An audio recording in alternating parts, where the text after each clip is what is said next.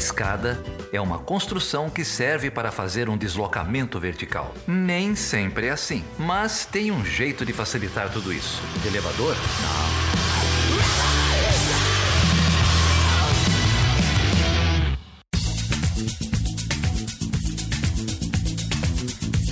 Seja bem-vindo e seja bem-vinda a mais uma edição do Fim do Mundo, do Chutando a Escada. O meu nome é Felipe Mendonça. E eu sou Geraldo Zaran. E aí, Geraldo, como que tá aí a agenda de confinamento em plena São Paulo, epicentro do Cone Sul aí do coronavírus? Ah, cara, autoconfinamento, né? Isolamento uhum. social querendo dar porrada nos meus pais, nos meus familiares. Porque você vai tirar o vírus na porrada? É, opor, né? Porque é. a pessoa acha que não tem problema, é, vai viajar de fim de semana. Uhum. Mas aqui a gente está em confinamento já tem uns 10 dias já. No, no meu entorno aqui a gente teve caso de de Covid-19 e as pessoas precisam entender, né? Que uhum. tem que fazer um sacrifício, mas tem que pensar no bem público, né, cara? Tem que pensar no outro, não é sobre você. É, é sobre os mais idosos, é sobre a galera que tem tem predisposição, né? Tem outras, tem outras uhum. condições aí, é, diabetes, doença cardíaca, pulmonar. Uhum. Não, não é sobre você, bicho. O lance é reduzir o contato social e torcer para passar logo, porque tá começando, só tá começando. É, eu, essa sua fala é muito interessante, né? Não é sobre você, é sobre é, todo o entorno, né? O SUS, a gente sabe, já opera no limite normalmente, né? Esse é o normal do SUS. E agora com a curva de crescimento do vírus no Brasil, a tendência é que é, o SUS tenha que lidar com um cenário gravíssimo. Né? Então, se você é jovem, se você não tem nenhum sintoma, isso não significa que você não deva se auto-isolar caso você possa fazer isso. Né? É, o, os dados mostram, né, e se a ciência ainda tem alguma relevância no discurso é, político, na formulação de política pública, os dados são categóricos. Os países que adotaram é, o confinamento o isolamento, quer seja voluntário ou até mesmo obrigatório, né, compulsório, esses países foram muito mais bem sucedidos na contenção da curva né, do, do vírus. É, e olha, a gente vai receber aqui hoje o Andrew Fishman. Ele é lá do Intercept Brasil, ele é repórter do Intercept Brasil e também ele é editor geral do Intercept Brasil. É, ele ele vem aqui falar sobre as eleições dos Estados Unidos, a gente já vai entrar nesse assunto já já, mas o Fishman, ele escreveu um outro texto chamado Coronavírus, seu egoísmo pode matar.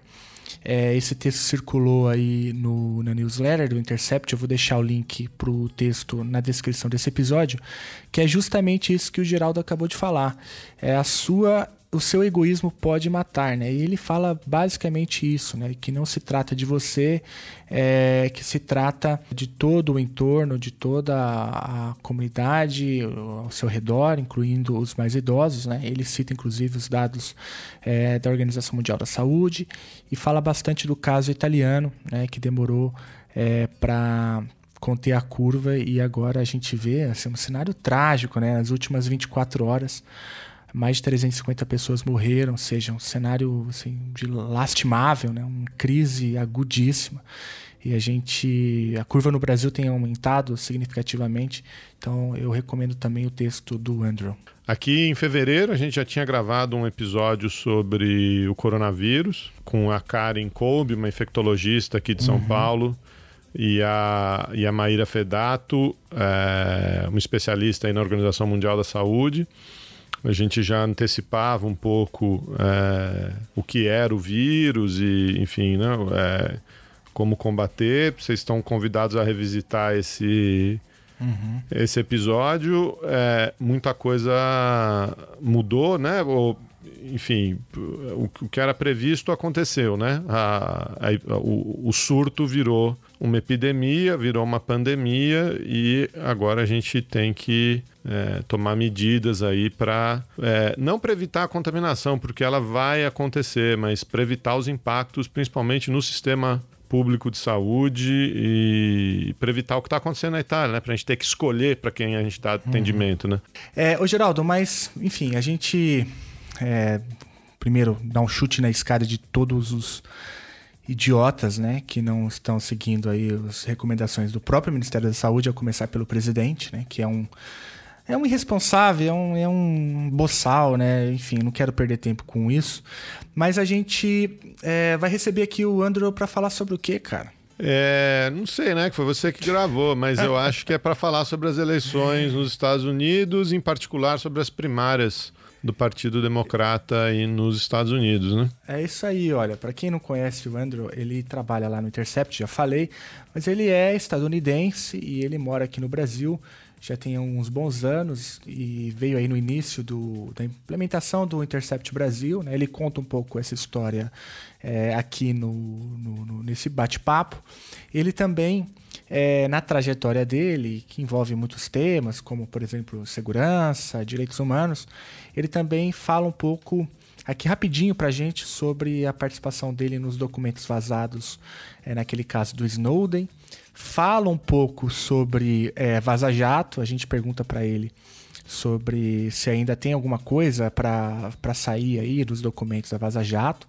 Inclusive, é, essa conversa foi gravada quarta-feira da semana passada e de lá para cá o próprio Andrew foi também autor de um texto é, da Vaza Jato, um novo capítulo, falando ali da relação do nosso Ministério Público Federal com as autoridades americanas. Eu também vou deixar aí o link na descrição desse episódio. É, mas o papo mesmo, a gente faz isso que você acabou de comentar.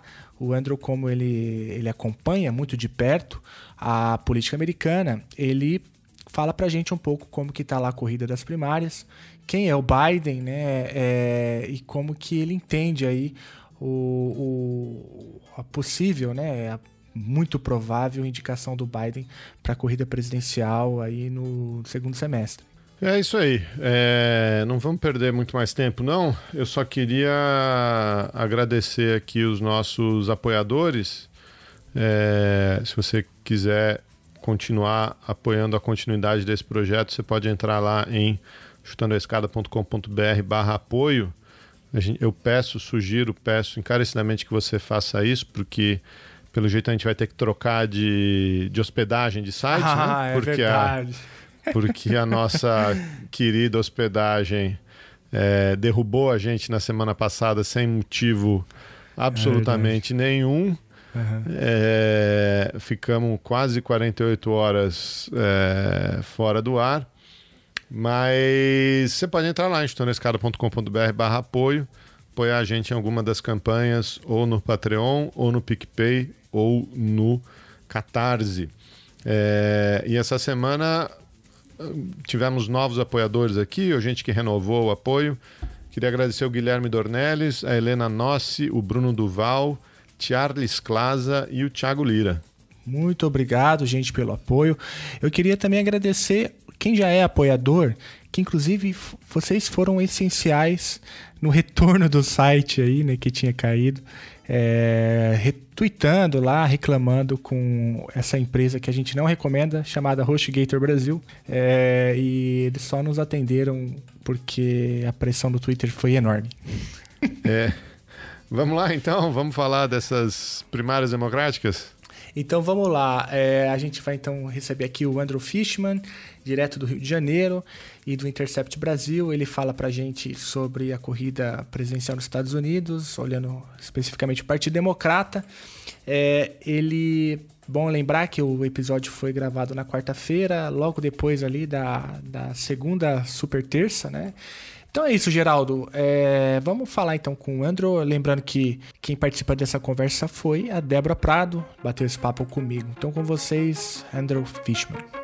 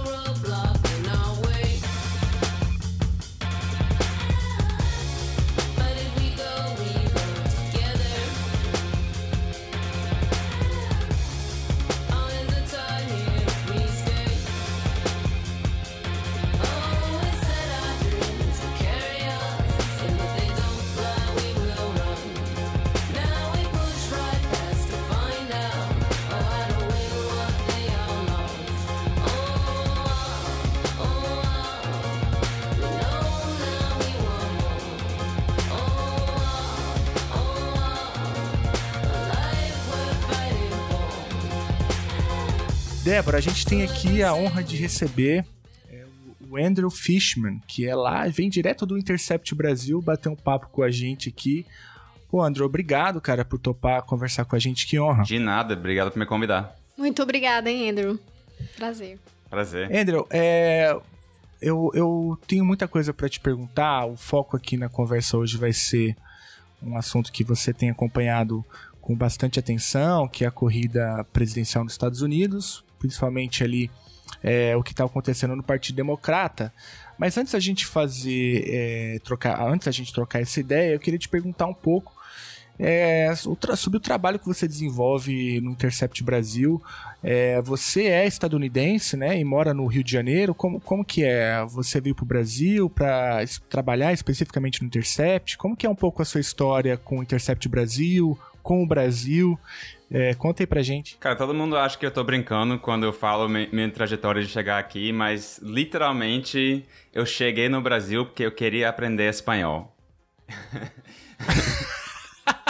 Eu sei que é uma piada, eu, eu, sabe, eu sei, eu sempre sabia que falam português aqui. Não é isso, eu não acho que o capital do Brasil é Buenos Aires, nada disso. Ah, mas na faculdade eu tava querendo. Eu tava estudando espanhol minha vida inteira, mas nunca falava bem espanhol, só estudava outra coisa, né?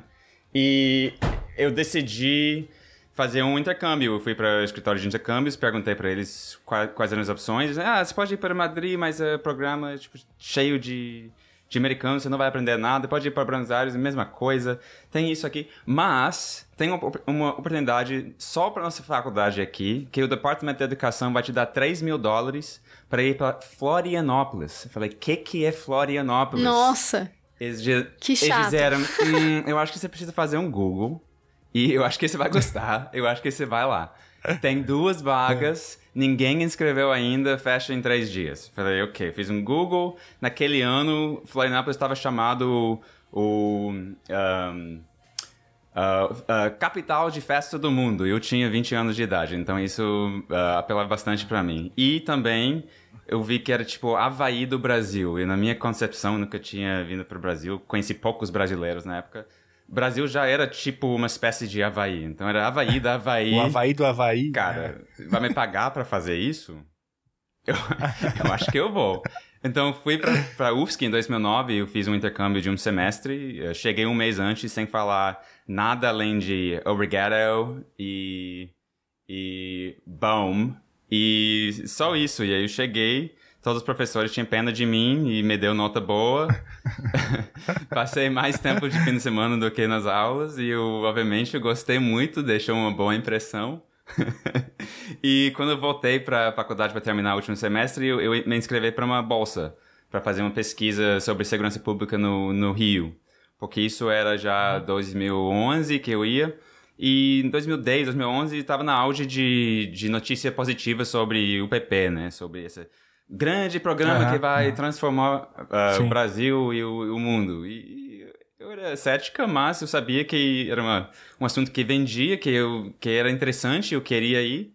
Então, consegui a bolsa, passei nove meses aqui e segunda pessoa que entrevistei era Cecília Oliveira, que agora trabalha com a gente. Uhum, um, uhum. E Sim, entrevistamos outras pessoas, foi interessante, fiz uns vídeos, os vídeos, fiz entrevistas são horríveis, simplesmente horríveis mas eu aprendi bastante. e depois disso saí, imaginei que eu nunca ia voltar para o Brasil, que muito legal, talvez passe de novo de férias. Um, eu recebi uma, uma oferta para trabalhar num, num setor extremamente chato, com coisas relacionadas ao Brasil. Aceitei o emprego, mas pedi demissão no primeiro dia antes de ir.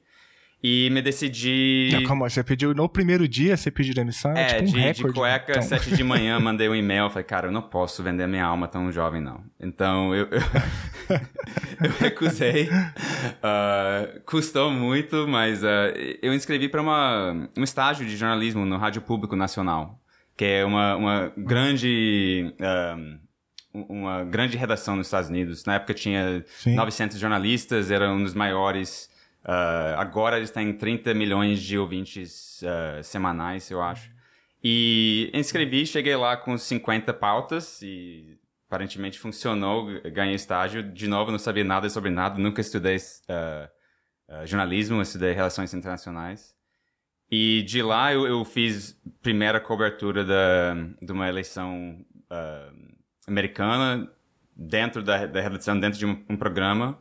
Passei tempo fazendo isso até um dia uma amiga que eu tinha entrevistado nessa estágio, uh, pesquisa que eu fiz no Rio, me ligou, era 2013, uh, outubro de 2013, e falou: Olha, eu achei que você não queria mudar para o Brasil, mas eu tenho uma, tenho uma oferta que está acontecendo. Você conhece o, o, Glenn Greenwald? Eu falei: hum, Snowden foi junho, isso é outubro. Eu trabalhava num programa uhum. de notícia diária. Hum, eu ouvi falar.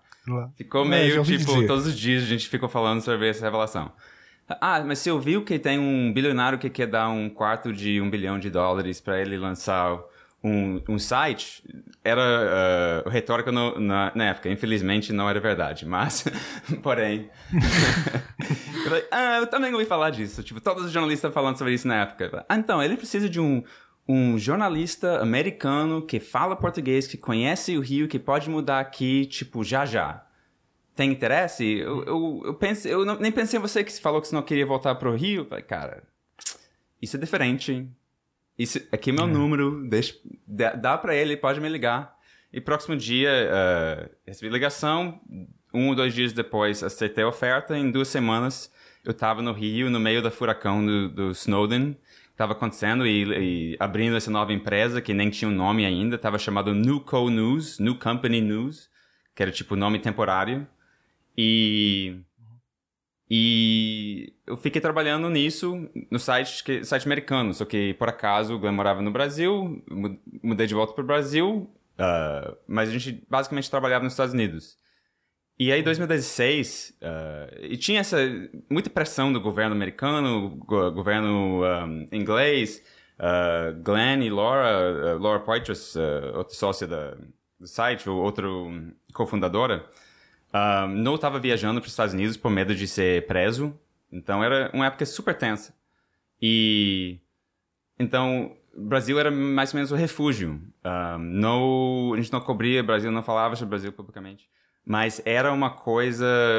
Esse, uh, impeachment da Dilma estava nos agitando muito. Então a gente decidiu escrever uma coluna juntos, achando que ah, é só um. É para nós, basicamente. E tipo, meio milhão de pessoas leram uh, a coluna em inglês, que era uma, um número muito alto. Uou! E a gente começou a receber, tipo, dezenas e dezenas de, de e-mails e mensagens e, e tweets e, e, ligações dizendo, tipo, nossa, é incrível, vocês têm que escrever mais, tem que abrir uma coisa aqui, tem que abrir um índice Brasil. E a gente escreveu outra coluna e deu, tipo, quase o mesmo número de, de acessos. E aí a gente fez outro, e outro, e outro. E depois de um mês, 15% da audiência uh, do, do, do, Intercept no Facebook um, era brasileiro. E todo mundo lá, tipo, uau, o que que tá acontecendo? Isso é muito louco, não faz sentido. Um, mas era óbvio que tinha uma, uma alta demanda aqui e tinha muito interesse em, em, em preencher essas lacunas grandes na, na mídia brasileira. Um, e queria mais vozes independentes que eram realmente independentes. Um, então a gente fez uh, uma proposta, escrevi uma proposta que a gente mandou para os líderes da, da, empresa em Nova York. Eles deram uma, um, uns trocados, um, um dinheirinho para a gente lançar em 2016. Eu queria seis meses para lançar, mas a gente acabou lançando em duas semanas. Literalmente, aprovação, lançamento duas semanas, tinha que montar equipe, lança, montar site, criar as normas, criar uns primeiras matérias, fazer toda criar todas as páginas, tipo, era, era muito, muito, muito louco. E a gente tinha uns cinco pessoas aí. E mas uhum. continuamos. Uh, 2017 a gente recebeu mais grana para aumentar um pouco mais. 2018 a gente uh, contratou o Leandro como editor executivo, o Leandro Demori, e a gente conseguiu mais dinheiro para contratar mais uh, editores, mais repórteres. E uh, nossa audiência cresceu bastante e 2019 uh, chegou a coisa que a gente sempre estava esperando. Tipo, a gente, se você olhar no início, a primeira coisa que a gente publicou era o anúncio do lançamento do, do Tibi. E a segunda coisa que a gente publicou foi uma matéria explicando como uh, como enviar dados, uh, vulgo vazar informações pra gente, Sim. que a gente estava esperando isso. A gente sabia que tinha precisava de canais novos para as pessoas podem mandar informações e confiar que seriam tratados de forma uh, correta. E 2019 foi, foi Vaza Jato, que acho que foi basicamente esse momento que a gente estava esperando.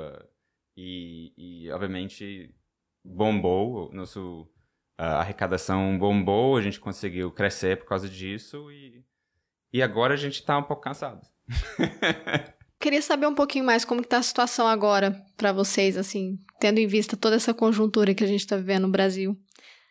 É uma pergunta bem ampla, né? Mas você pode. É, porque quer queira ou não, o Intercept ficou muito visado. Você acabou de falar que o site Sim. cresceu pro bem e pro mal, né? Pelo que a gente viu. Um, eu acho que as pessoas esperavam isso, mas da, da mesma forma era essas mudanças radicais e, e rápidas que estão acontecendo na cultura aqui, uh, ninguém se acostuma com isso. Mas intelectualmente você pode se preparar. Uh, eu já imaginava que essas coisas iam acontecer por causa da experiência que aconteceu nos Estados Unidos com Trump. Um, e em muitos sentidos foi bastante parecido, obviamente, várias diferenças. Um, mas quando a gente descobriu uh, desse, desse informação que seria vaza-jato, uh, ficou muito claro que nossas vidas infernalizam Oh, oh meu God. Viraria, Viraria um inferno. um inferno? Obrigado. Às vezes acontece. Uh, viraria um inferno uh, por causa disso, que a gente seria alvo de muitos ataques, porque agora, tipo.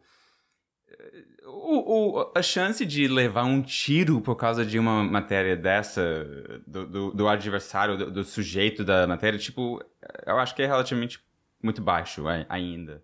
Mas você sabe que tem outros jeitos de fazer uma guerra psicológica. Então a gente recebeu muitos uhum, ataques, sim. a gente tinha nosso endereço vazado na internet pela um, uh, um site da bolsonaristas e uh, Carla Zambelli ficou espalhando. Um, a gente tinha uns ataques pessoais, um, umas ameaças por e-mail e, e online. E, e, e, você precisa ter precaução. Tipo, a chance que isso virar algo físico uh, na rua uh, é baixa, mas você nunca sabe. Tipo, é, você não pode calcular. Uh, então, você tem que tomar mais medidas de proteção, você tem que preocupar com isso, você tem que gastar tempo e energia ponderando isso e calculando, discutindo isso com especialistas, com a equipe. E isso leva tempo, isso é o objetivo de tudo isso. O objetivo é te desmoralizar, para te distrair, para deixar você tirar seu foco do seu trabalho que era naquela época fazer uh, o maior número de, uh, de publicações com maior qualidade e, e isso em si já é muito trabalho. Então, uh, eu acho que as pessoas lidaram com isso muito bem no meio do furacão, mas depois tem, tem efeitos que talvez você nem percebe que, que são... Uh, que, que são relacionados. Mas acho que todo mundo, de um momento ou outro, tipo, cansou, tinha, tinha que tirar umas férias, tinha que sair, tinha que desligar um pouco. Um, e, e todo mundo lida com isso de forma diferente.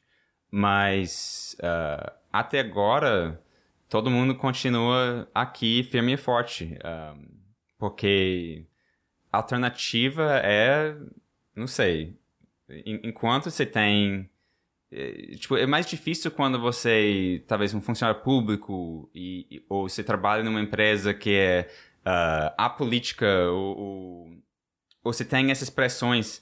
Mas aqui a gente está pago por, por ser combativo. Aqui a gente está pago para enfrentar essas coisas e você sabe que você vai ter o apoio do, da empresa. Se você leva um, uma, um processo, você vai, uh, a empresa vai encarar isso para você se, se você tem risco de, de segurança física, a empresa vai, vai lidar com isso.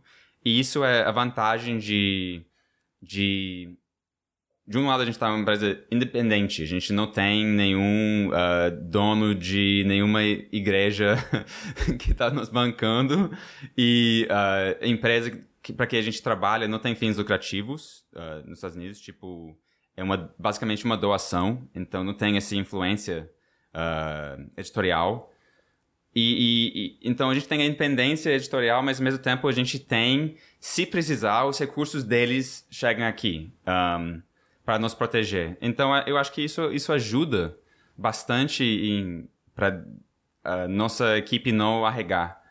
Um, mas é uma escolha, é uma escolha de vida. Tipo, você entra em jornalismo para para fazer o quê? A gente fa sempre falava que a gente queria levar processo, mas a gente queria ganhar. A gente quer incomodar as pessoas, a gente quer dar nome aos bois e, e isso é o preço, infelizmente, que tem que pagar um, para fazer isso. Um, e eu espero que, que a situação não piora, um, mas os sinais no Brasil não são tão... A previsão de tempo não, é, não tem tanto sol, por enquanto, é, no, no é. curto prazo, pelo menos. É, é. Bom, eu, eu acho que vocês são corajosos, assim, eu, quem estuda jornalismo no Brasil, eu não sou da área, mas certamente vai ter que se deparar um dia e estudar o que o Intercept fez, no caso da Vaza Jato, porque é um marco na né, história do jornalismo brasileiro, principalmente na era aqui da redemocratização, e também é, foi muito foi muito revigorante ver como é, vocês defendiam, né, o, por exemplo, é, preceitos básicos da Constituição brasileira, como sigilo de fonte, liberdade de expressão e assim por diante. É, então, foi muito, muito interessante o que, o que vocês fizeram e, gostem ou não, né, é, chacoalharam aí o, o, Brasília e colocaram na pauta é, a Lava Jato, né, de novo, colocaram na pauta a Lava Jato. É, e por falar em Lava Jato, assim, uma, uma última pergunta sobre esse assunto, que é uma pergunta de insider, você nem precisa responder. Mas ainda tem algum caldo para dar os documentos da, da Vaza Jato ou, ou, já, já encerrou e não tem mais nada ali tão bombástico para sair? Um, eu passei minha semana inteira trabalhando na matéria de Vaza Jato. Então acho que significa que a resposta é sim, né? então ainda tem coisa, né? Porque teve o, teve o clímax e a gente entrou agora num, num momento ali, né? De, de, de, então vocês estão analisando o, o documento para fazer é, novas revelações do futuro. É Sim, é tipo, é, é, sempre. É muito normal quando você tem um arquivo desse tipo, você vai ter exatamente o clímax e aí, uh, que a primeira leva das, das, coisas que são mais óbvias, mais claras, mais uh, centrais, e aí você faz a segunda leva que tem as coisas que, tipo, construem uma, uma narrativa um pouco mais, uh, mais ampla e, e, tem uns casos uh, mais específicos ou talvez correlacionados, secundários, começa a fazer umas pautas internacionais. E aí você faz uh, uma terceira leva que, que são os restos uh, que sobraram, que muitas vezes uh, são talvez as mais interessantes para os nerds do assunto, mas uh, que são mais difíceis de contar. E isso, a mesma coisa aconteceu com, com o arquivo Snowden, que essas matérias do terceira leva, muitas vezes você só tem um pedaço aqui, um pedaço lá, você tem que montar a história, tem que sair muito mais do arquivo para formar a matéria, você precisa juntar uns elementos que só depois de ficar lendo aquilo para oito meses você começa, ah, eu entendi, eu já li isso sete vezes eu não tinha entendido que o que eles estão dizendo aqui, na verdade, é aquilo que está relacionado com aquele.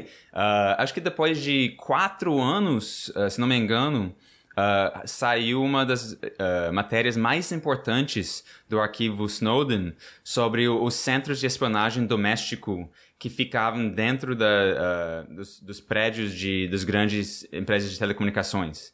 Então tem um torre enorme que parece um torre fantasma que não tem janelas, que fica no meio do Manhattan, no, no sul da Manhattan. E aquilo uh, era um centro de, de vigilância da NSA para décadas. E aquela matéria estava lá o tempo inteiro. Seria incrível publicar isso na primeira leva de matérias, porque, ah, espionagem doméstica. Só que não era possível decifrar isso. É, era muito trabalho até eles chegaram lá. Um, e esse tipo de coisa acontece. E também, uh, com a passagem de tempo, o interesse diminui uh, do público e o site não pode ser terminado só por uma coisa, um, um assunto, porque tem muita coisa acontecendo e, infelizmente, nossa equipe é muito pequena. Uh, é tipo... Acho que as pessoas não entendem quão pequena que é, quão difícil que é fazer jornalismo investigativo com um punhado de, de editores e, e repórteres. Um, então a gente precisa balançar, porque senão a gente vai ser criticado que a gente não está publicando sobre mais nada. Então uh, é um, um privilégio um, uma fonte te entregar uh, e te uh, entregar e confiar em você com uns materiais dessa magnitude e importância. Um, e no início tem um, um pico de aten atenção e, e, elogios e, e etc mas uh, logo depois viram uma responsabilidade, que você sempre vai ser criticado. Por um lado ou outro, você tem que ignorar e tentar fazer o que faz mais sentido para para as matérias e, e, e para a equipe. E, e esses são os motivos que a gente sempre nos dedicava em fazer parcerias com outros veículos. Parceria pode ser muito trabalhoso, mas uh, a gente não, não precisava guardar tudo para nós. A gente queria que as matérias sejam uh, uh, feitos e, e, lidos. E então acho que agora a grande maioria dessas matérias foram feitas por parceiros, uh, em, em, em, conjunto com, com membros da nossa equipe. E espero que os parceiros continuem com interesse.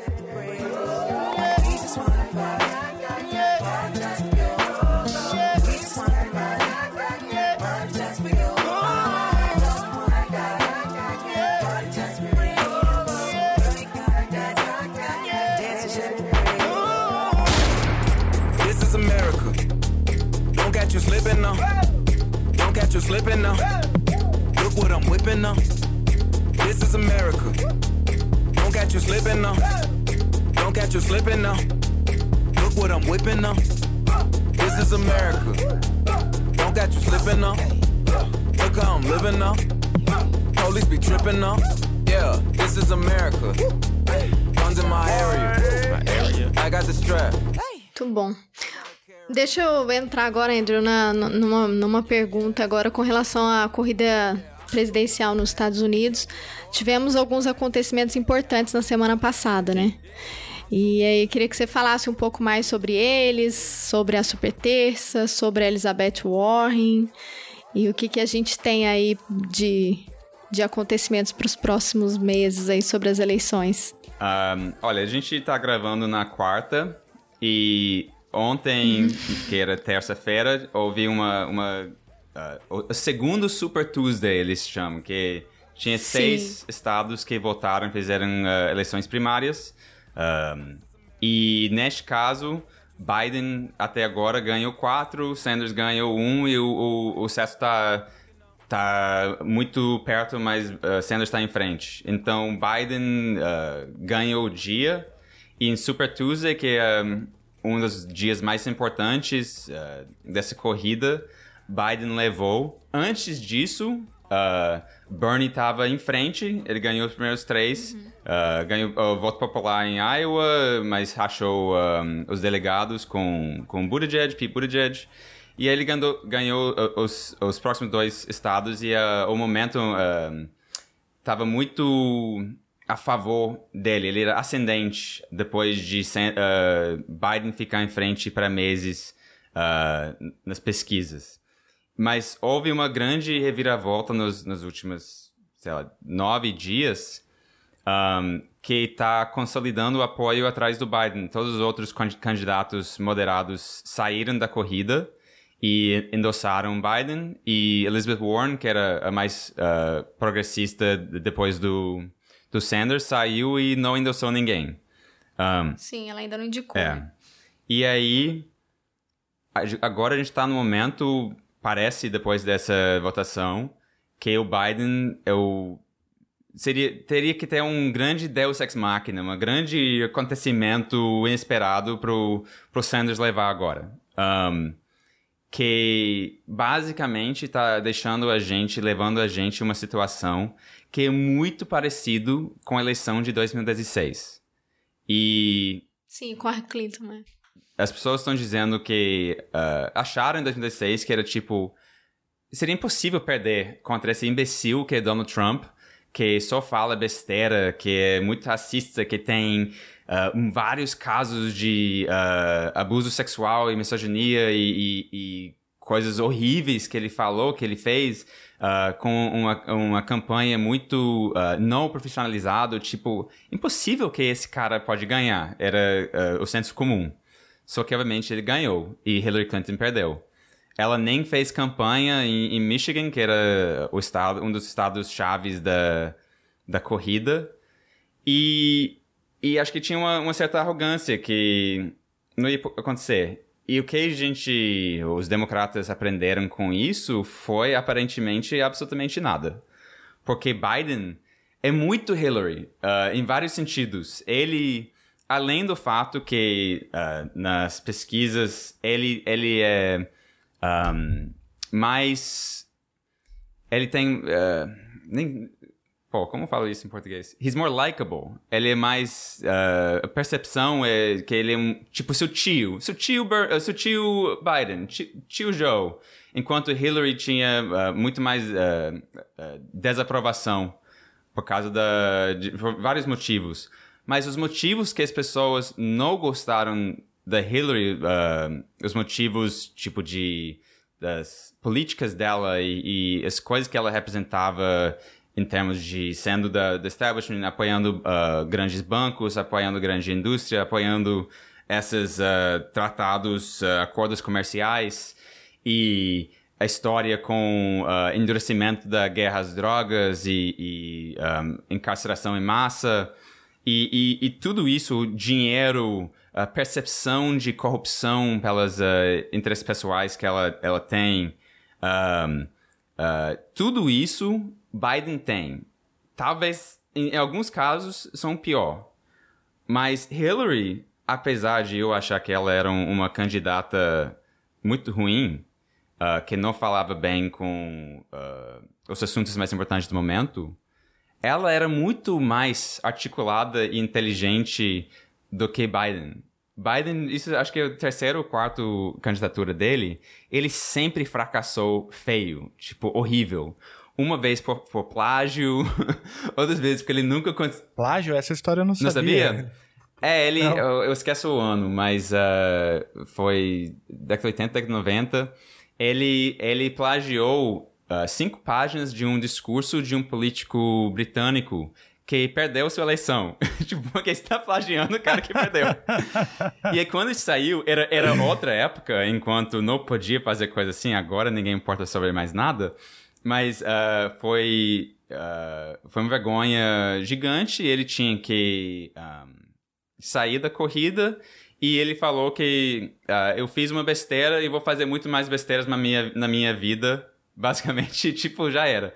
Mas ele, ele sempre foi horrível na, na, na campanha, em, em discursos espontâneos.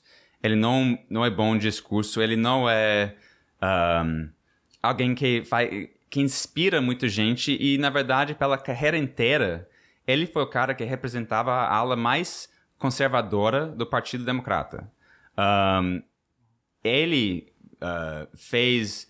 Uh, ele, o, o maior uh, amigo dele, isso é de acordo com ele, o maior amigo dele no Senado quando ele entrou décadas atrás era Strom Thurmond. Strom Thurmond era a voz mais feroz uh, de, uh, defensor de se, uh, segregacionismo racial nos Estados Unidos. Tipo, ele é um, um ser deplorável. E, e no, no funerário dele, tipo, quase nenhum democrata foi, mas o, o Biden discursou na, nessa eleição, e, uh, nesse, nesse um, funerário, funeral. E ele falou ele conta vários casos, várias vezes ele contou que quando ele estava falando com seu amigo Strom, uh, o segregacionista, falou: Ah, eu não quero que nenhum democrata ganhe a presidência, mas se for que um democrata precisa ganhar, eu espero que seja você, Joe.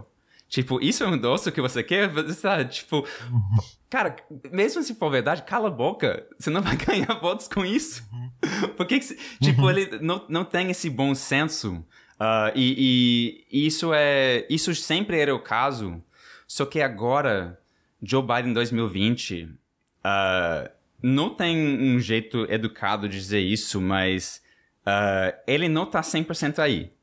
Ele não consegue manter frases completas, manter seus raciocínios.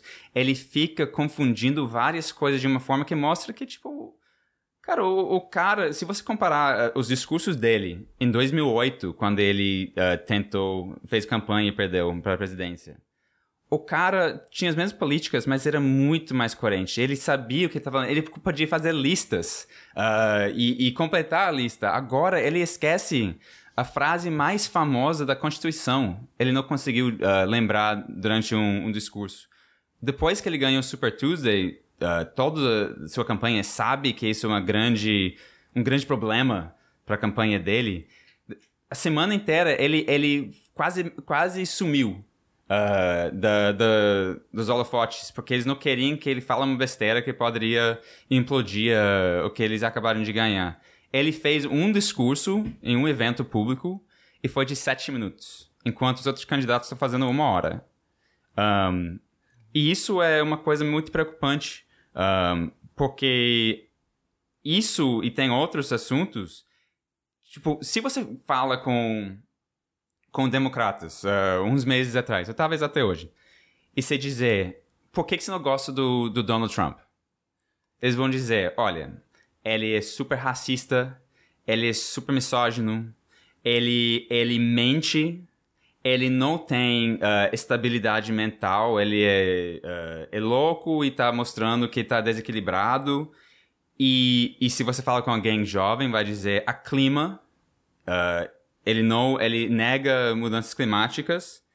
Um, e todos esses assuntos, o Biden não tem como atacar Trump. Biden e tipo corrupção Trump é obviamente muito mais corrupto impossível dizer que não é. Mas eles estão montando e articulando uma narrativa muito forte que está convencendo pessoas, independente da, da veracidade da, do caso, de uma narrativa de corrupção do, do Biden relacionada ao seu filho e ele ganhando 50, 50 mil dólares por mês para um, ficar no conselho de uma empresa de uh, petróleo na, na Ucrânia. Uh, e na mesma época, Biden era responsável para lidar com uh, Ucrânia quando ele é vice-presidente e ele ele forçou um uh, um procurador forçar, forçou o governo de expulsar um procurador do seu cargo. Por corrupção ele ele, ele diz. Mas esse, esse procurador também tinha estava olhando nessa nessa empresa que o, o filho estava relacionado. Eu não sei se o que, que aconteceu aí. Mas a percepção, um, um político sagaz saberia que você ou seu filho tem que sair disso, tipo, tem que se recusar.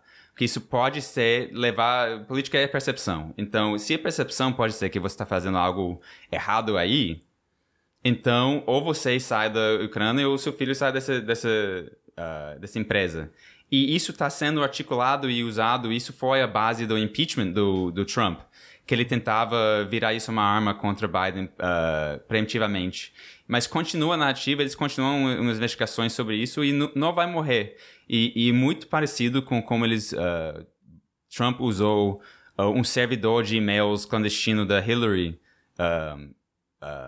que, que surgiu de uma investigação do FBI usou isso como uma arma para dizer que ela é corrupta, que ela um, uh, tipo tem várias coisas que está escondendo, tinha várias delações para a fundação dela e foi muito eficaz. Em não só de, de, depois ela foi ela foi absolvida, né? Mas já tarde já. Sim, né? sim, mas no mesmo tempo é verdade que não tava, ela não devia ter tido esse servidor uh, clandestino. Como o servidor uhum. público tem leis muito fortes de Uh, você não pode usar WhatsApp, por exemplo. Você precisa uh, poder uh, arquivar todas as comunicações que você tem como representante do governo para poder pesquisar depois ou usar em investigações. Um, e ela evitou isso, mas depois sim foi dizendo que não tinha informações sigilosas aí. Mas mesmo assim, de novo, é uma coisa de percepção. E, e não era 100% correto, mas não era tudo que o Trump fez. Ele exagerou bastante.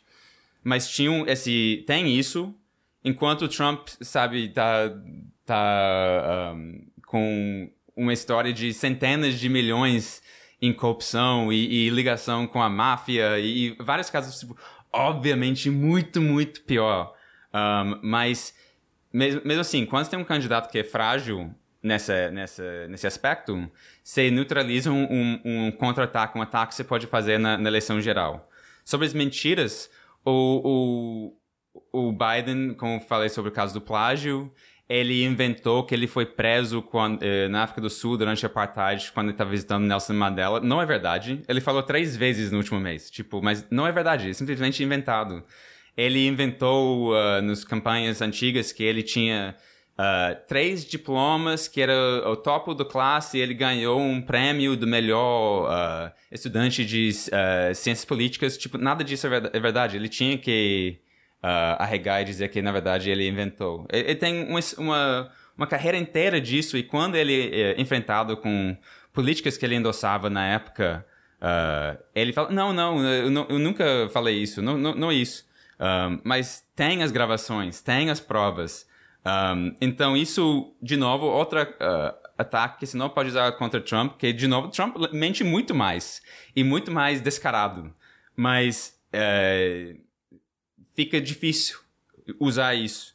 Então, o estado mental, como falei, o, o, o Biden não consegue lembrar uh, coisas, fatos básicos. Uma vez, uh, recentemente, numa, numa, num evento, no discurso, ele falou uh, que ele tava, ele era concorrendo vaga de, de Senado, que ele era senador. Parece que ele, ele esqueceu dos últimos 16 anos. Um, ele outra vez falou que estava correndo para reeleição, que obviamente não está correndo a reeleição agora. Uh, tinha um, um, caso que é disputado, mas parece que ele, uh, a esposa e a irmã trocaram lugares atrás dele, mas ele olhou para trás, olhou para para a esposa, chamava, uh, chamava de irmã e olhava para a irmã, chamava de, de esposa, e depois falou, oh, me confundi, me confundi. E fica falando coisas, ele falou uh, uh, o Biden-Bama Democrats, trocando Obama e Biden.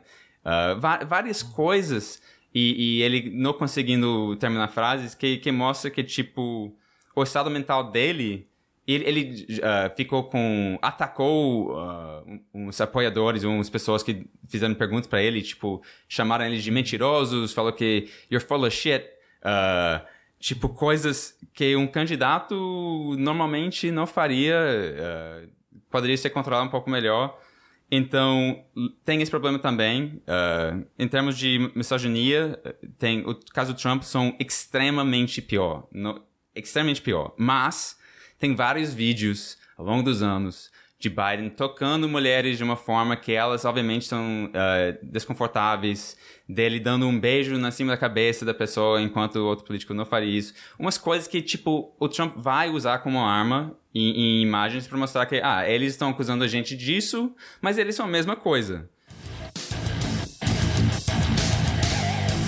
Você está ouvindo Chutando a Escada, um podcast de política internacional e divulgação científica em relações internacionais. Para apoiar este projeto, acesse chutandoaescada.com.br barra apoio.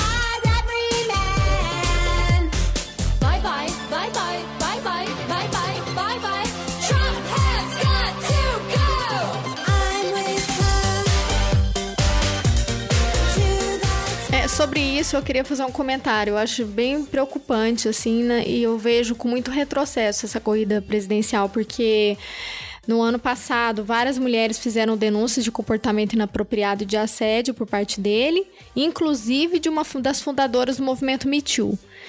E aí eu acho muito preocupante porque. Do Biden? Sim, do Biden. Sim. Inclusive, eu acho muito preocupante porque toda a reação ao Trump, ele veio, o que a gente tem de mais pungente desde que o Trump foi eleito, foi a organização do movimento das mulheres. Né? Então mulheres, a gente pega as marchas, é.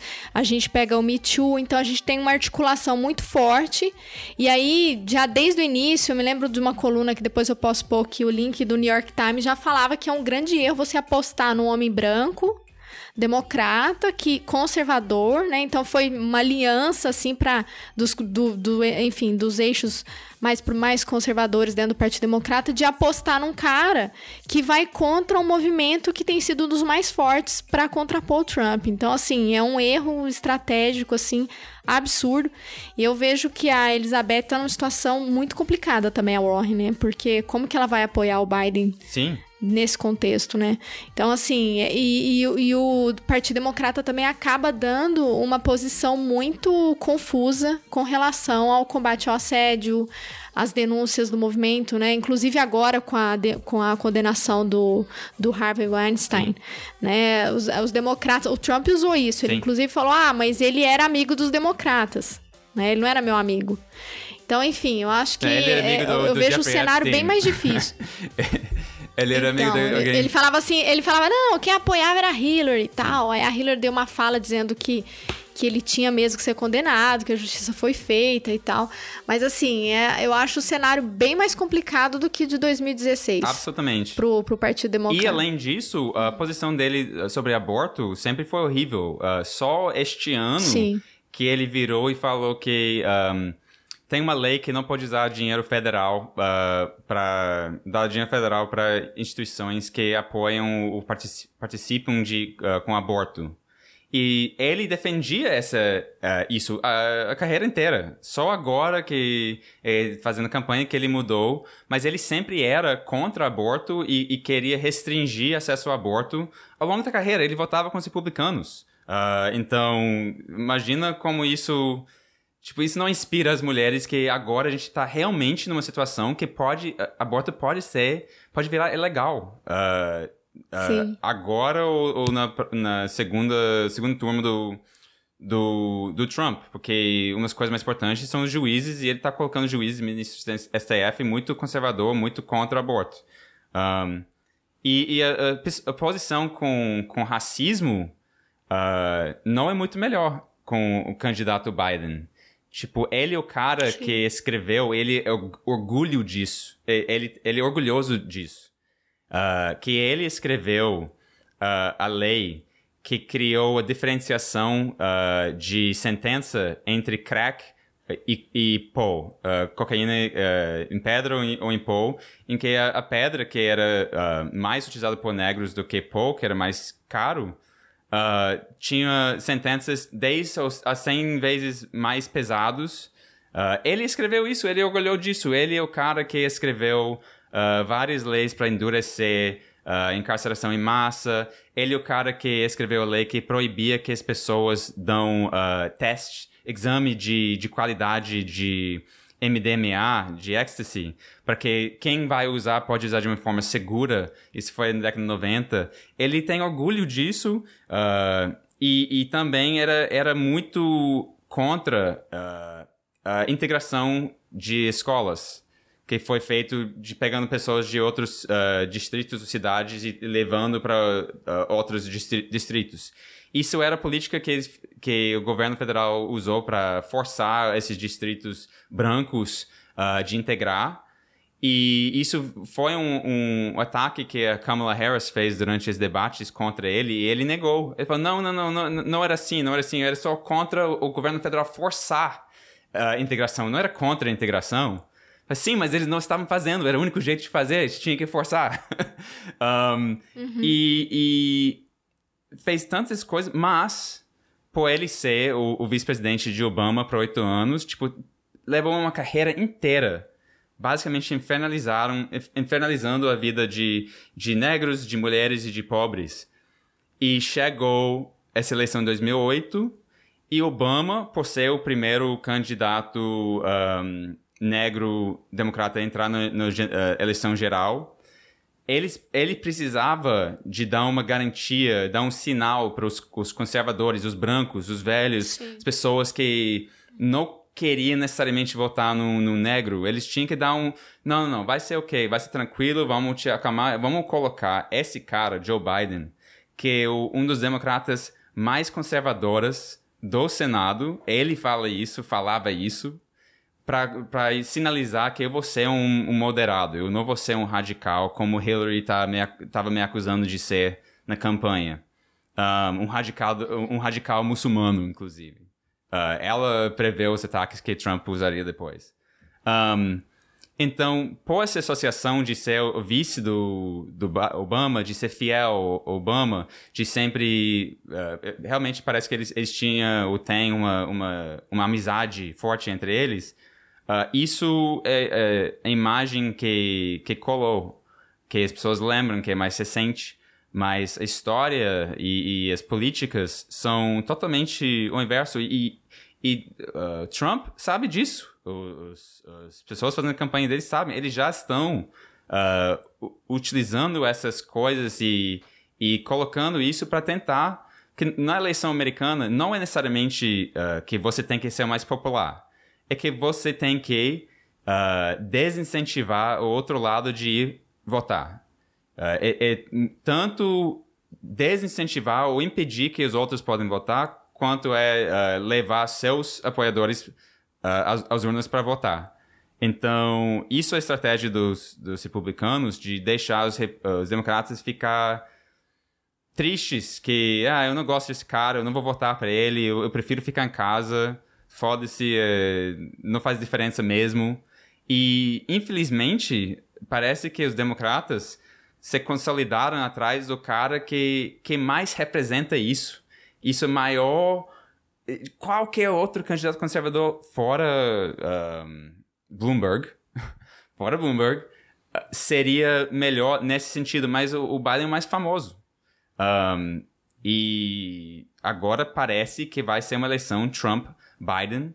Uh, e eles fizeram isso com o argumento que ele é o mais elegível, mas, cara, eu espero que ele ganhe agora, mas realmente eu não acho que ele é o mais elegível. Eu acho que ele, ele é o mais frágil, e se não fosse o mais frágil, eles não estariam escondendo ele das câmeras agora.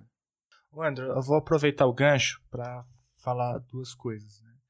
É, a gente viu aqui com. Você foi muito claro, né? O Biden ele não é o, nome ideal para o Partido Democrata. No começo da sua fala, você fala, ó, parece que o Partido Democrata não aprendeu nada nos últimos quatro anos, né? Vai insistir num nome moderador, que é, a princípio, mais forte eleitoralmente, mas considerando tudo que você falou, dá para perceber, dá para prever um pouco o que, que será o debate entre Trump e Biden, né? Vai ser um show de horrores, né? É, caso o Biden seja de fato o o candidato democrata.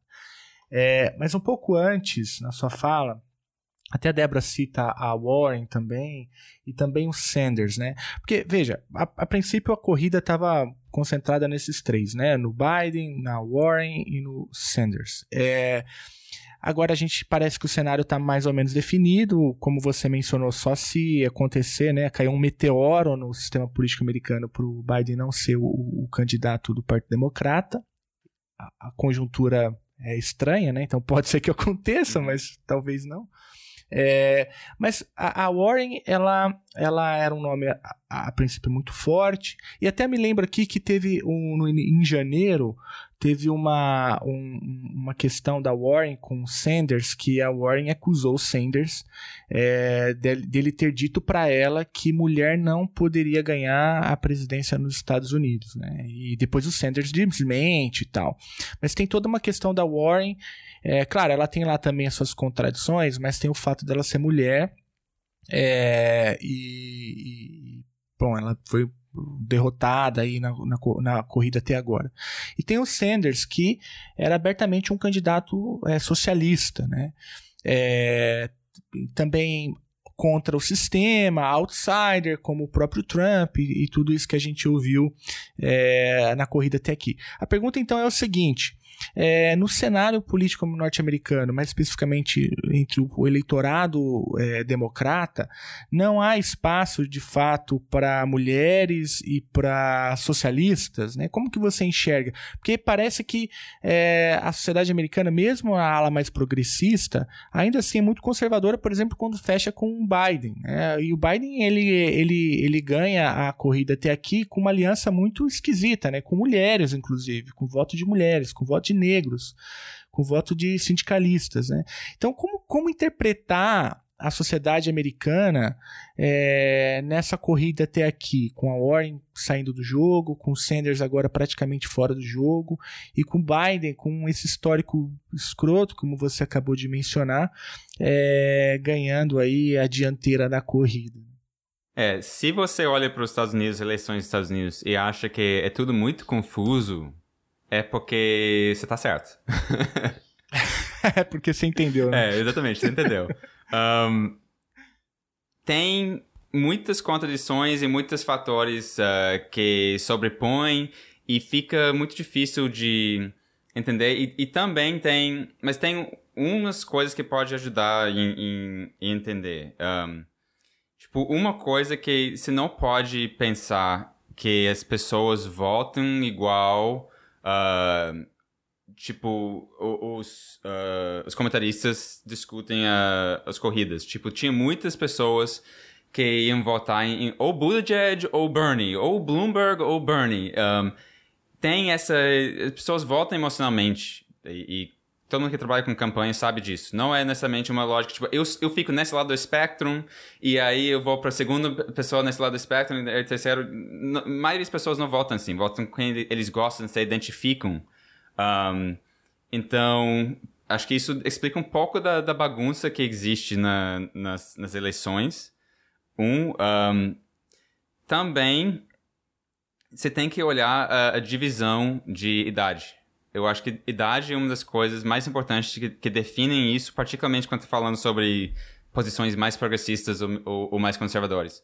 Ou mais velho, mais conservador, mais jovem, mais progressista. Se você olhar as, essas últimas eleições, que era só o Biden Sanders, Sanders deu uma paulada em Biden com as pessoas com menos de uh, 40 anos de idade.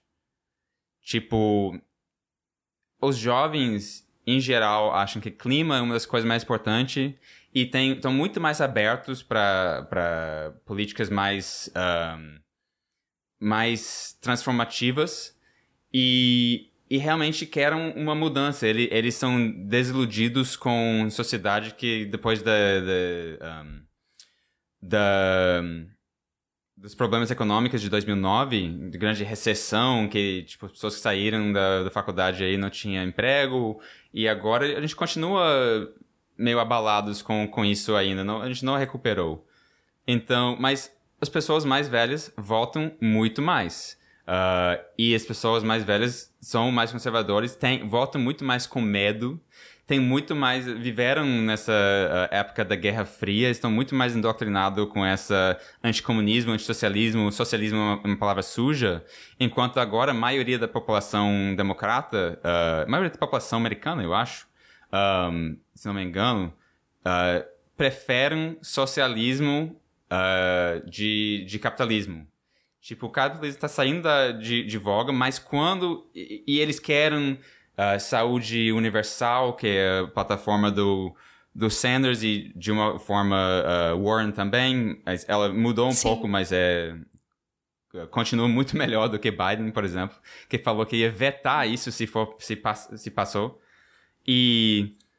E eles quando você fala, você usa medo para tentar uh, dissuadir os, os, mais velhos, e esses mais velhos também são as pessoas que mais assistem TV a cabo, uh, notícias de TV a cabo, que ficou uh, para meses e meses dizendo que bumbra, bumbra, bumbra, bum, não pode, socialista, bumbra, bumbra, bumbra, bum, isso é radical, bumbra, bumbra, bum, não pode, impossível, não, não, não, tem, não tem como pagar para pagar isso tinha gente, uh, comentaristas, comparando a campanha do Bernie Sanders com a coronavírus. Tinha comentaristas que tipo, são os. Como assim? Uh, que, que, qual, qual foi o gancho maluco é, que dizendo que é tipo uma praga que tá espalhando. Tinha um, um comentarista do MSNBC, que é dos democratas, uh, que é muito famoso e popular, e comparou duas vezes uh, a campanha do Bernie Sanders com o avanço das nazis na Europa e com Hitler.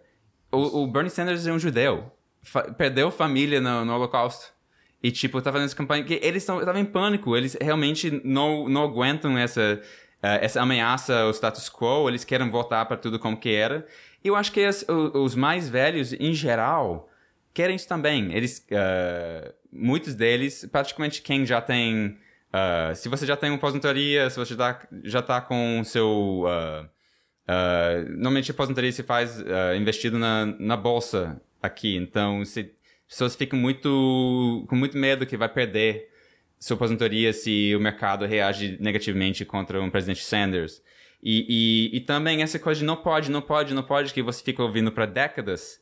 Então chega uh, o Warren dizendo vamos, vamos quebrar Google e Apple. E você chega Sanders dizendo eu não quero, eu não importo sobre essa indústria de, de segurança, de seguradoras de, de saúde, de pharmaceuticals, vamos quebrar eles, vamos porque isso vai economizar dinheiro, isso vai deixar a vida melhor para a maioria das pessoas. Eles estão sucateando a economia, não estão contribuindo.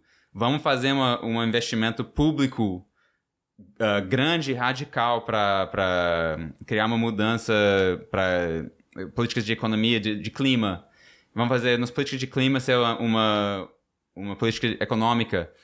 E os jovens querem isso, e, e os votos mostram, e, e a população geral apoiam a maioria dessas, uh, dessas propostas, mas quando chega personalizado em alguém como Warren, alguém como uh, Bernie, eles conseguem jogar medo. De, não, isso é socialismo, isso é Talvez, na verdade, se uh, isso é pura especulação.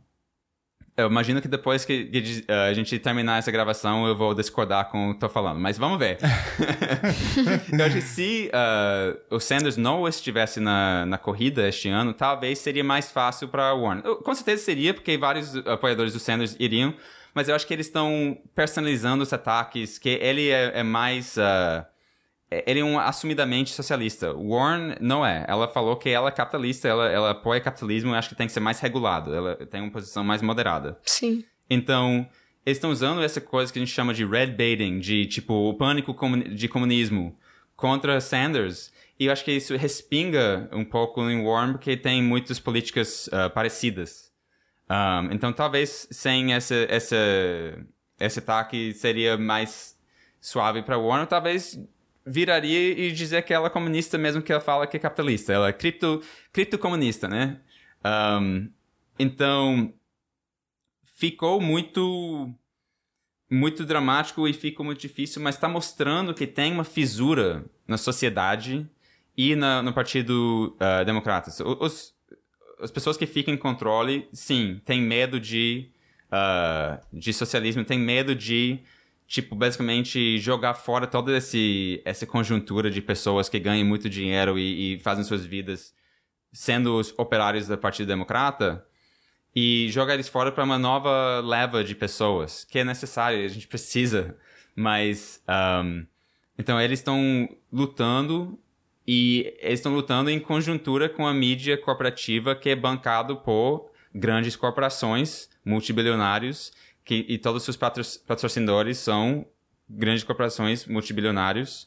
Um, e uma, uma briga para a alma. Eu entendo que as pessoas acham que o mundo é louco e gostariam de voltar para a época do Obama. Sim, seria melhor, concordo. Só que o mundo mudou e as pessoas não estão enxergando, querendo enxergar isso. Tipo, se você não entender, era, era impensável para essas pessoas que Trump ia ganhar. Só que ele ganhou. Por quê? Porque o mundo mudou. Não é só porque ele conseguiu uh, radicalizar uma parcela da população. As, as estruturas estão mudando e, e a gente está colocando um candidato que fica vivendo no passado, que não quer reconhecer que as pessoas estão com ranço, as pessoas estão decepcionadas, as pessoas são putos. Eu, eu, eu não lembro o exato número, acho que 3 ou 4 milhões de pessoas que votaram para Obama, que agora votam para Trump e são, se identificam agora como republicanos. E republicanos agora tem. Trump tem 92% de aprovação. Os republicanos amam que ele está tocando fogo nas, na, nas normas. Um, e tem normas que tem que tocar fogo, mas não são essas que ele está tocando fogo, né? Mas se você não dá uma alternativa que fala para esse uh, essa onda de, desa de desafetos, de, de pessoas sentindo que a, a sistema, o sistema não está dando para eles, então você está jogando muitas mais pessoas no, nos braços do Trump, porque é ou, pô, ou Biden, que agora recebeu no mínimo o apoio de 60 bilionários, e tá, saiu ontem a uh, notícia que ele está pensando em uh, colocar Jamie Dimon, o, o CEO do, do JP Morgan Chase como secretário de, de, de Tesouro uh, da Receita. Cara, Jamie Dimon, Nossa. ele é um vilão. Ele é tipo um das pessoas mais responsáveis para a recessão de 2009, de sucatear a economia, de fazer todas as coisas que as pessoas ficam com ódio.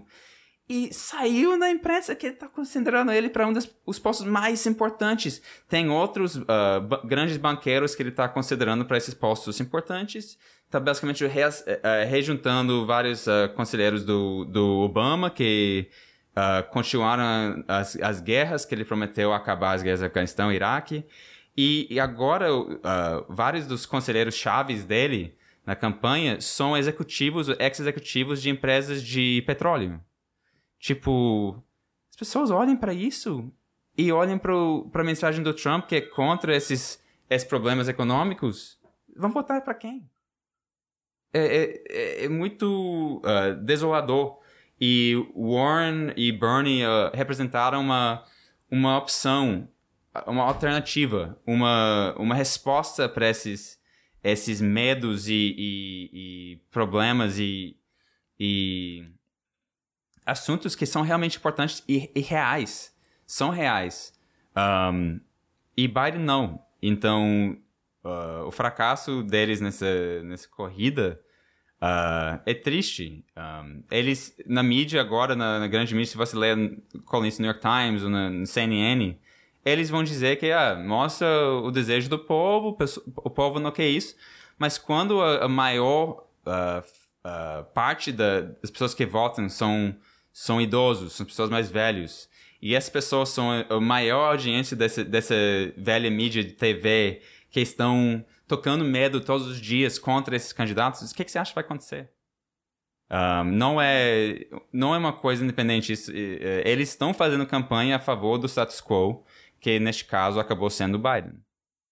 Então, e aí eu acho que é, é, o que a gente tem conversado, né? O grande risco de você apoiar um candidato conservador na esperança de que um republicano moderado vá mudar de ideia o que provavelmente não vai acontecer, ao invés de apostar em alternativas viáveis, né, para quem é para quem se identifica com o Partido Democrata, né. Eu queria te fazer uma outra pergunta é sobre o perfil do, do dos apoiadores, né, da, das apoiadoras, dos apoiadores dos candidatos, né. No caso é, do Biden a gente colocou aqui que, é, que ele foi impulsionado, a imprensa divulgou isso, que ele foi impulsionado pela também pelo voto da população negra, mas é, eu acho que uma coisa que a gente precisa pensar também é qual que vai ser, de fato, como você colocou, né, o percentual de apoio. Porque, por exemplo, a Hillary Clinton ela teve apoio da população negra, foi maior percentual de apoio se a gente for considerar o recorte de raça, né? É, mas não tanto quanto o Obama. E, a, e também o percentual das pessoas que de comparecimento nas urnas também caiu nas eleições de 2016 com ela. Sim. O mesmo com relação aos latinos. Ela, ela não conseguiu um mesmo percentual que o Obama. Inclusive, foi bem baixo. Acho que, não, não me lembro agora, acho que foi 75% das mulheres latinas votaram na Hillary. Não foi um percentual bom, Sim. assim. Eu me lembro que ficava ali mais ou menos entre 60% a 75%. E como fica agora, né, com o Biden, né? Será que ele vai ter menos apoio ainda da população dos latinos, que eu acho que é um percentual importante para o Partido Democrata, e ele não sinaliza uma agenda nesse sentido, né? Então acho que, enfim, os riscos são muito altos, né? O que, que você acha disso com relação ao, ao eleitorado aí? O, quem vai apoiar ele aí dentro do Partido Democrata? Sim, e, e, mas uh, primeiro eu acho que vale apontar que um, grande razão, um das razões que a gente. Eles não discutem muito uh, por, por esses uh, retornos sejam ser piores para Hillary e provavelmente vão ser ainda pior para o Biden. E não é só que esses candidatos são particularmente ruins, e acho que são, mas é outra coisa. Uhum. Mas é porque uh, o desafeto com, com os oito anos, o legado do Obama. Obama prometeu várias coisas. Esperança era, era a campanha dele, hope, change, mudanças, esperanças.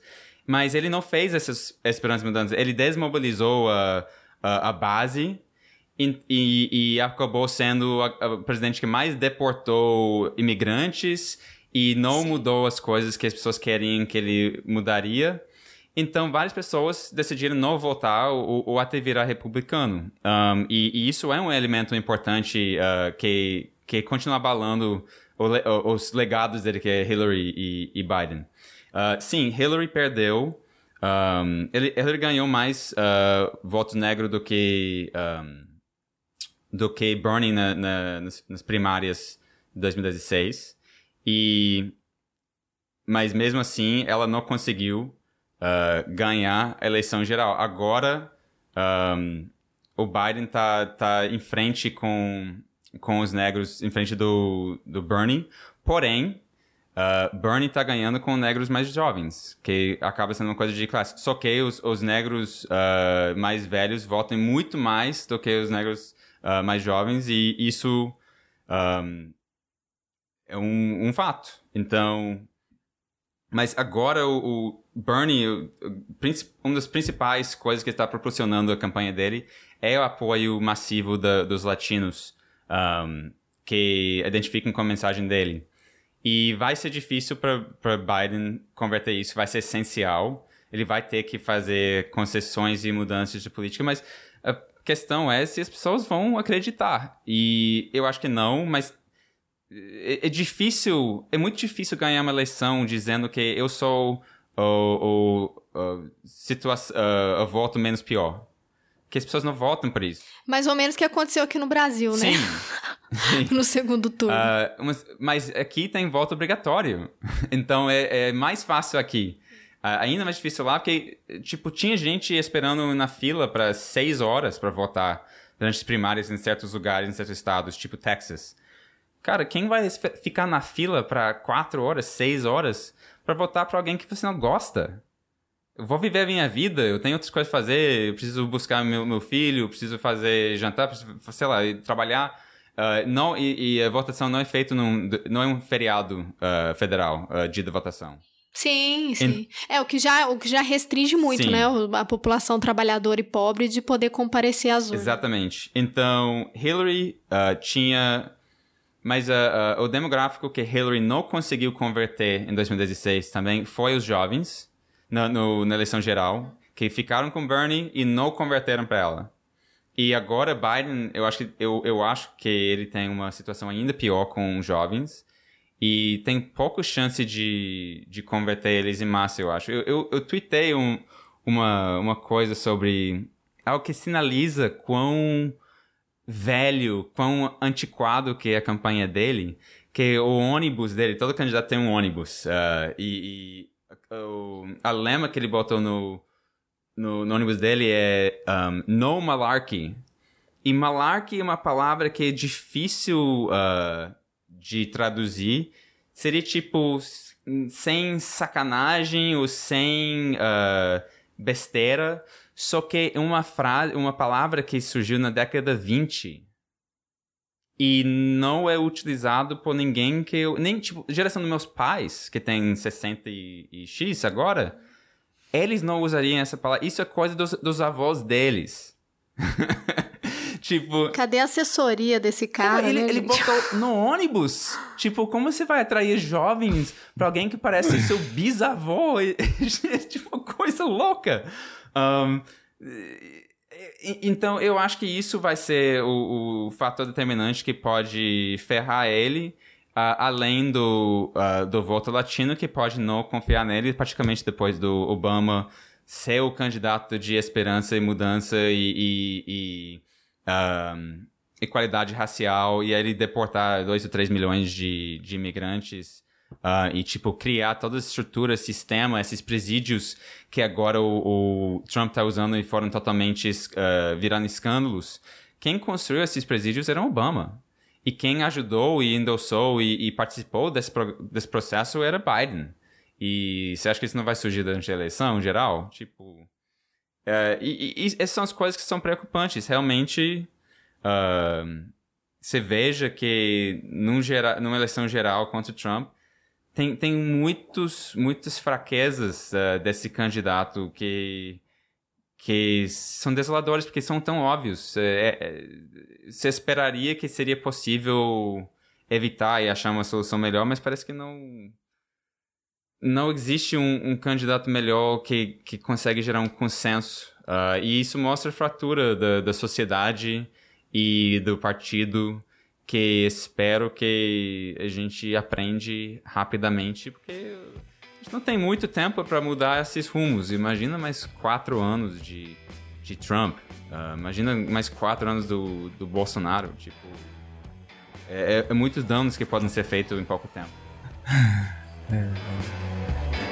He's a democrat. Ooh, check out his rise.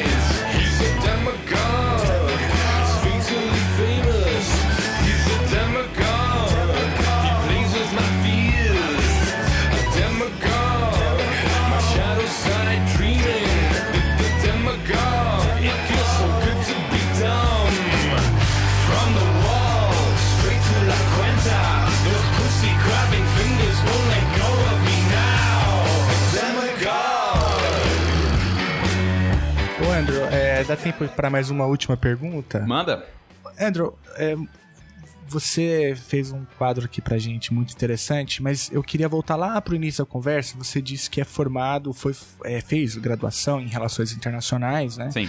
É, nos Estados Unidos, de modo que você olha com muita atenção a política externa dos Estados Unidos. Né?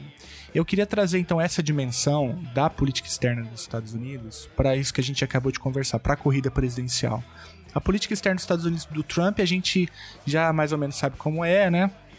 Temos acompanhado aí já tem quatro anos o, o que que ela é, é mas e, e, no Partido Democrata, assim, agora com esse cenário também que o Biden começa a, a ganhar corpo, a candidatura dele, o que é claramente um erro, é, segundo a conversa que a gente teve aqui agora.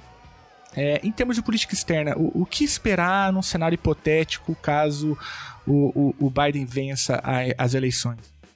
Eu acho que, em, em, grosso modo, vai ser uma, uma tentativa de voltar para a política externa do Obama. Um, Obama.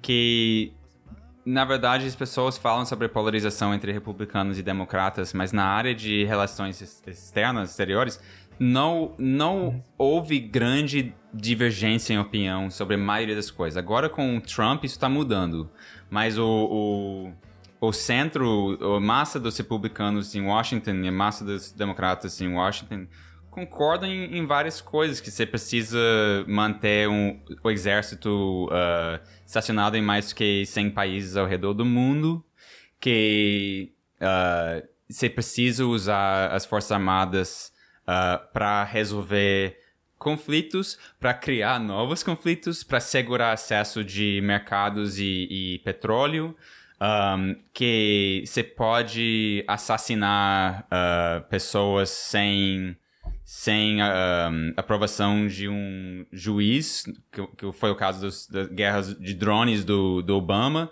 que o Biden endossou bastante, inclusive eles assassinaram cidadãos americanos em em áreas que não eram uh, declarados campos de guerra. Um, eles apo apoiam e aprovam esses acordos de comércio e acordos financeiros uh, multilater multilaterais, tipo NAFTA com, com México, com China, com uh, os países da, da Ásia que, que são culpados por tirar muitos empregos uh, de colorinho azul de, de fábrica, de, de, de produção foram exportados, nos milhões de empregos saíram do país e eles endossaram isso e continuam endossando esses uh, uh, acordos multilaterais. Uh, eles apoiam dar vários um, vários incentivos financeiros para os bancos, uh, grandes bancos e grandes empresas de, de petróleo para fazer especulação e tentar financializar o, a economia, em vez de investir esse dinheiro em, em domesticamente em coisas como saúde, educação, um, economia verde, para tentar mitigar os efeitos de mudança climática. Uh, Biden provavelmente continuaria um, a política uh, de clima do, do, uh, do Obama, que era que eh, não era algo que eu orgulharia de ter feito. Tipo, é, é, são avanços mínimos, incrementais. Obama sempre falava em entrevistas depois que foi eleito que você não mudam uh, a direção de navio uh, dramaticamente de repente, porque ele pode cair. Você tem que mudar poucos graus cada vez. Mas com o clima a gente não tem esse privilégio de, de tempo. Tipo, tem que fazer mudanças radicais. Paris, o, o, o acordo de clima de Paris, era uma coisa melhor do que não ter. Foi muito ruim que o Trump saiu disso, que o Bolsonaro quer sair disso, mas uh, não era um, um não era uh, obrigatório cumprir uh, essas essas metas e as metas não eram muito ambiciosas. Então eu acho que na, na área de relações política externa do, dos Estados Unidos você pode imaginar que o, o, o Biden vai tentar voltar para isso. É o que ele falou. Eu, tipo, que se tiver uma situação que pode usar força, ele é muito uh, uh, a favor de usar força. Ele era uma das principais pessoas uh, argumentando a favor da guerra Iraque, inclusive depois da que virou óbvio que era um fracasso. Então, novas guerras? Pode ser. Muito mais provável sobre ele do que sobre uh, Warren ou, o Bernie. Um, volta essas políticas de comércio que estão criando muito ódio dentro da, da, da sociedade. Provavelmente vai tentar uh, um, aumentar isso. Um, então, e, e, uma das coisas que mais me, uh, me abala é, é a política que ele tem com Israel e Palestina. O Biden fala que ele é amigo do Benjamin Netanyahu.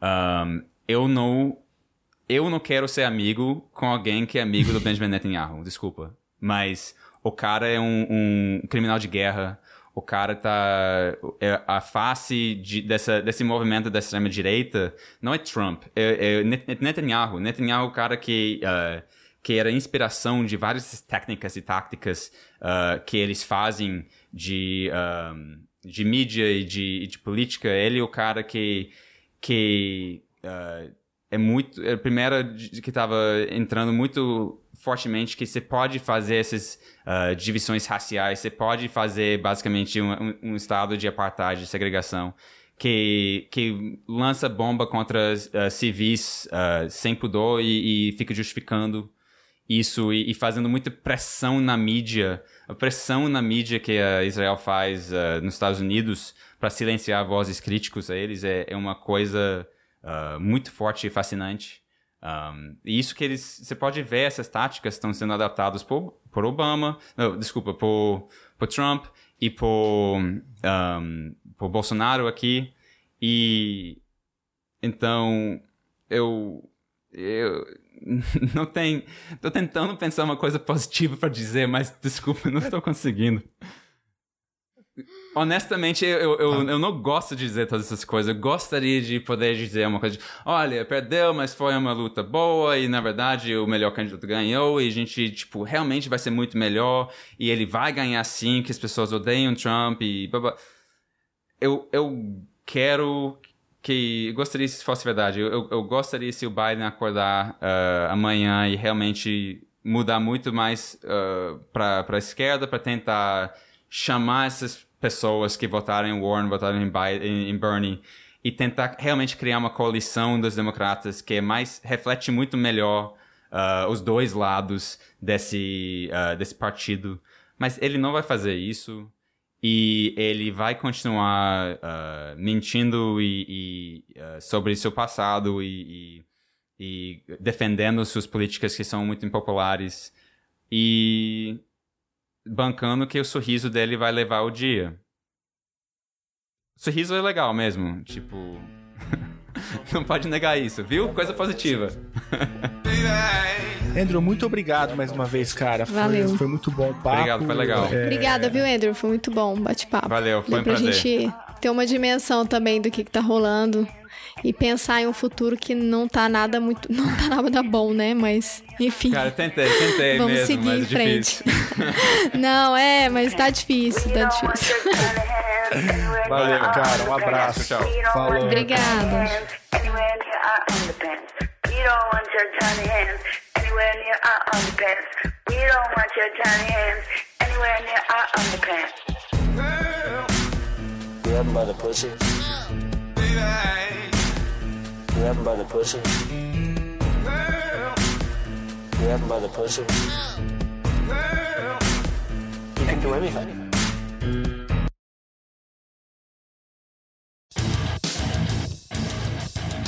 Você acabou de ouvir mais um episódio do Chutando a Escada. Para apoiar, acesse chutandoaescada.com.br barra apoio.